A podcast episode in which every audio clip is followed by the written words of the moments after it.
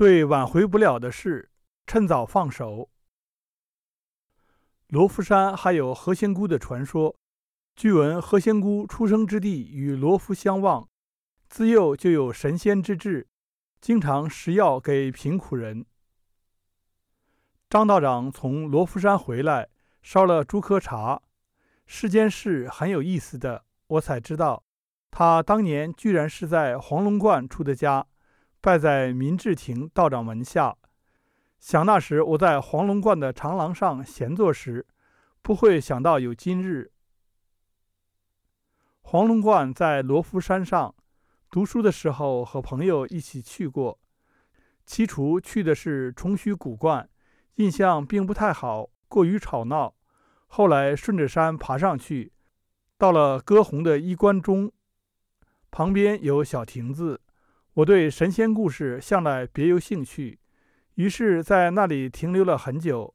据《罗浮山志》记载，尔红坐之日中，乌然若睡，年八十一。视其颜入生体，柔软，举入关甚轻，入空衣。是一位得师姐云，弃世而去，令人艳羡，却也是常人学不来的。山上的树木并不高大，有许多矮竹，石头尤其多。后来看天已经很晚了，还没爬到山顶，只能往下走。下来后倒是很意外的走到了朱明洞，那里有很多古树和茶花，游人稀少，是个安静地。附近还有人养蜂。荔枝树下放满了蜂箱，路上有供路人歇脚的亭子，正面可以看到远处的城市，背面就是群山。《罗浮山志》里记载，晨起见烟云在山下，众山路逢间，入在大海中，云气往来，山若移动，天下奇观也。坐在长亭里，看着山间缓缓升起云气。真和书里写的一样，罗浮山还有何仙姑的传说。据闻何仙姑出生之地与罗浮相望，自幼就有神仙之志，经常使药给贫苦人。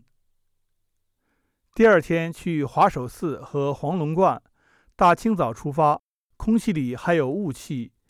两个寺庙在不同的线路上，一左一右。先去的是华首寺，并不是很大的地方。但香火很旺，烧香的人都用扔的，一堆堆的燃，烟火很呛人，完全不能靠近香炉。寺庙的左侧是个很大的石壁，上面堆了许多小神像，不知道有什么用处。若不是烟火太难闻，也许会多停留一会儿。临走时，在庙门口还发现一棵葡萄树，果实已经成熟了，我摘了两颗。也让有人吃一口，他却很担心的样子，说是以前并没有吃过。之后走走停停，耽搁了很久。到黄龙观时已是正午，门口停了许多车子，进门处有素食馆，我们在里面用了斋饭，不到一百块钱，好几个菜，但大多数是腌菜，比如酸菜豆腐、炒罐罐菌子，也就明白了为什么价位不高。要是时鲜蔬菜，肯定不止这个价。我走饿了，想多吃一点，有人却劝我腌菜要少吃一些。素食馆的墙上挂了许多相片，大多是道观搞活动的宣传图。前台放了结缘的经书，有《太上玄门早晚功课经》，很简洁的本子。饭后我们坐着休息，有人拿了经书翻阅。至今我还记得他翻到的是《太上洞玄灵宝生玄消灾护命妙经》里的开头。儿时元始天尊在七宝林中，五明宫内于无极圣众俱放无极光明，照无极世界，观无极众生，受无极苦恼，婉转世间，轮回生死，飘浪爱河，流吹欲海，沉滞声色。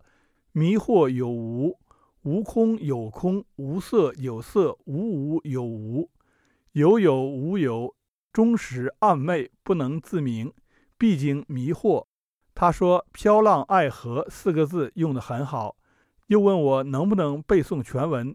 彼时我初步接触道家经文，故而他有此一问。每日早课就要诵读此经，偶尔会想起有人读到那四个字时的语气，似乎有什么哀叹。相比之前去的几个寺庙，黄龙观要清静很多。在那里遇到长得很白净的道长，与他行了抱拳礼，他亦依礼相回。大概是之前走得太累，又正值中午，人有点昏昏欲睡。我和友人靠在长廊的凳子上休息，有一句没一句的聊着。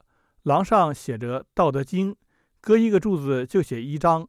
我们时不时看一看，又拿其中一两句来谈论。整体的感觉是黄龙观的文化宣传做得很好。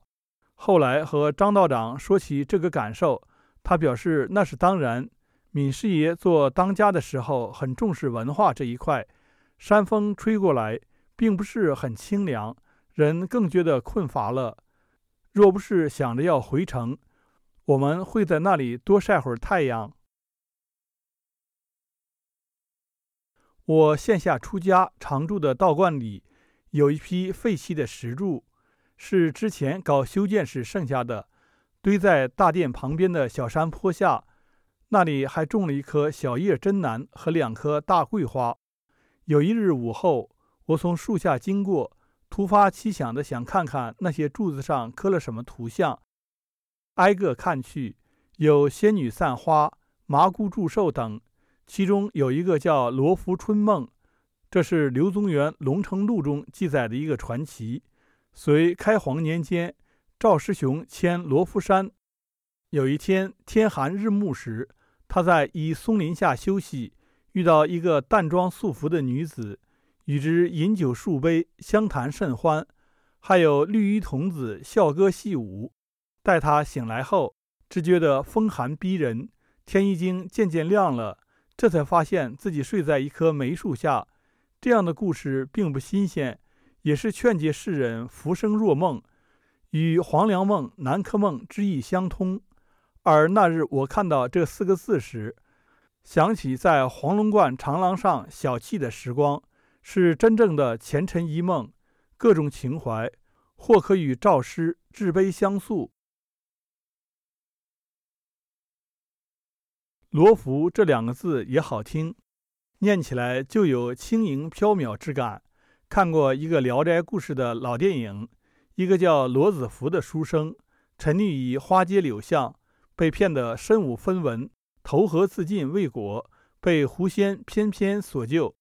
相处间情愫暗生，后女仙为其诞下一子，不成想书生色心不改，调戏女仙的金兰花城娘子，被发现后羞愧难当，夜卸珠宝和孩子逃回家。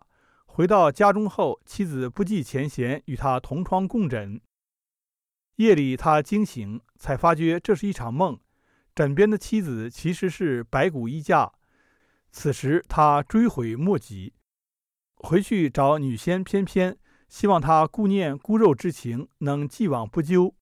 然而，女仙说为时已晚了。雪天里，罗斯福抱着孩子在芭蕉树下徘徊，洞门口有女仙用白雪写的字：“吾以往之不见，之来者之可追。”